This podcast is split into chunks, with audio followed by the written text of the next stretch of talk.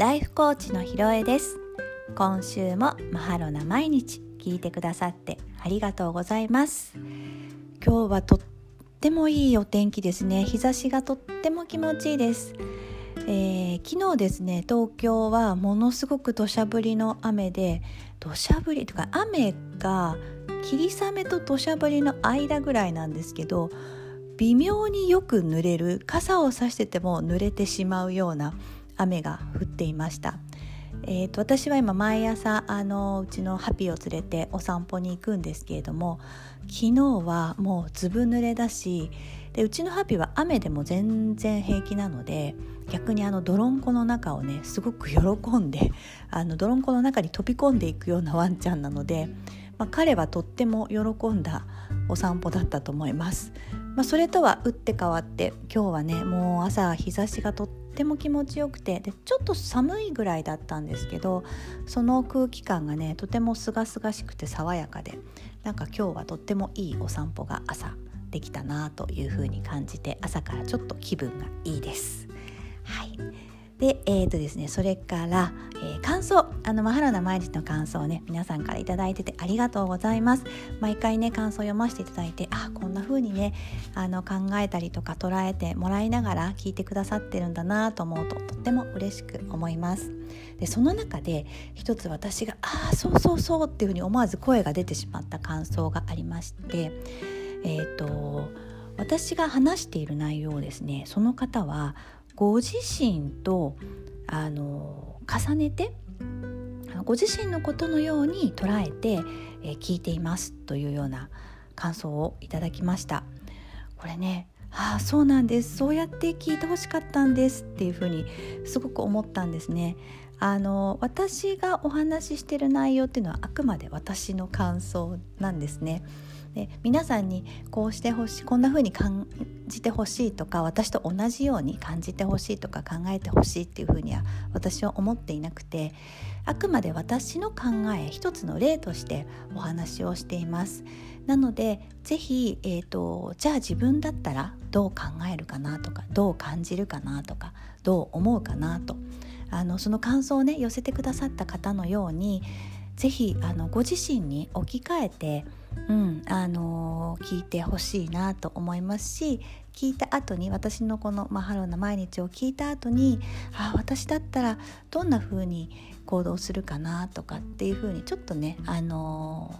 ー、考えてもらえると考えるというか感じてもらえると嬉しいかなと思いました。はい、皆さんの感想をすべて読ませていただいてます。いつも応援ありがとうございます。はい、では、えっ、ー、と今日もニューヨークのライフコーチが教えるありのまま輝くエフォートレスな生き方。関口あずささんの本からえいいなと思ったところをご紹介したいと思います、えー、先週からの続きですね、えー、50ページになります。その都度を厭わない。毎日変化と丁寧に向き合うというところです。これ先にちょっと読んでからお話ししたいと思います。今日ね私がうんこれいいと思ったのはこのセクションの一番最後のところですね。探していた答えとは変化の中でその都度見えてくるもの。柔軟に対応する覚悟があれば幸せでいられる。この文章です。この章どんなことが書いてあるかというと何かを始めようと思った時にまあ始めた時とかはすごく調子が良かったりとかしてよしよしこの調子でいきたいって思うと思うんですね。でもなかなかそれをキープできないと。でなんでキープできないのかなというようなことが書いてあるんですけれどもこれ私自身もそうなんですけどキープしようと思うとなんかそこにこう執着をしてしまうというかこれをしなきゃあれをしなきゃみたいな感じになってしまうと思うんです。でも体も心もその都度変化します。その瞬間瞬間いい状態っていうのは変わると思うんですね。からその変化をうまく自分で捉えて同じ状態をキープするのではなくて変化に合わせた状態でいい状態に持っていく。わかるかな？うん、なんか変化を恐れないっていうことですね。なんか今日は例えばうん、私そうそうさっきのお天気の話でもそうなんですけど私結構雨は好きなんですね。でもその日によってはやっぱり雨よりお日様の方が気持ちいい日もあるしでもその日によっては雨がすごく気持ちいい日もある。両方いい状態なんですよね。だからお日様に当たるのがいい状態とか雨の日がいい状態って自分の中で決めてしまうとなんかそこから動けなくなってしまう。でもそうじゃなくてその時その時その瞬間の自分の気持ちよさっていうのにフォーカスをしていくことで常にいい状態をキープできるんじゃないかなというふうに感じています。なのでうん自分がね常にご機嫌でいたいいい気分がねいい状態でいたいっていうふうに思っていてそうしようというふうにね覚悟を決めたのであれば、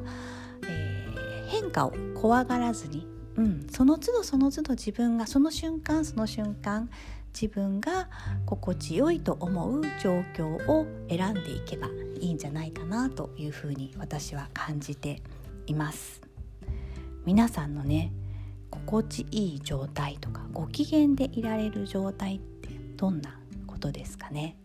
うん、ちょっとあ私こういう風にしてると今日は今日今この瞬間はこれをしてるとご機嫌だなとか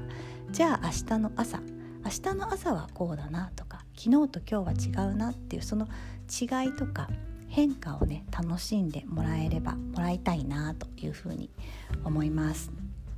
この内容をちょっと今日私がインスタに投稿した内容とあの似ているというか近いなと思いましてうん、あの今週私今週先週からのテーマとして持っているのが「スワディアーや自己探求」っていうテーマで、えー、インスタの投稿をさしてるんですけれども今日投稿したのは、うんと、自分の体に合う食べ物飲み物っていう風なテーマであの投稿しました。えーと私自身あのアユルベーダの勉強を始めて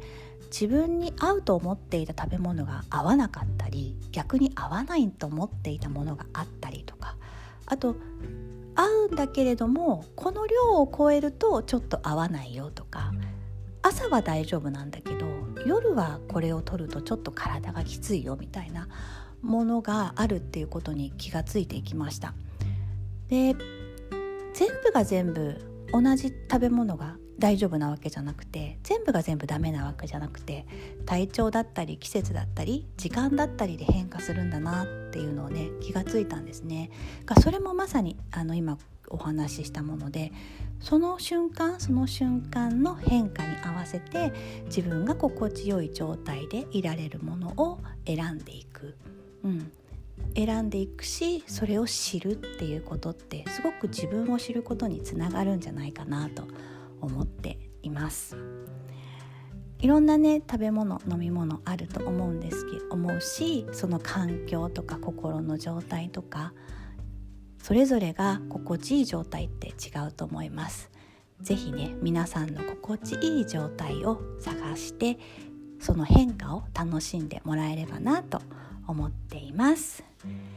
さあ今日のお話はここまでとなります。今日も私のおしゃべりにお付き合いくださってありがとうございました。マハロな毎日ね今日も最後まで聞いてくださってありがとうございます。それでは最後のご挨拶させていただきます。せーの。来週もまた皆さんのお耳にかかれますように。ありがとうございました。ライフコーチのひろえでした。マハロー。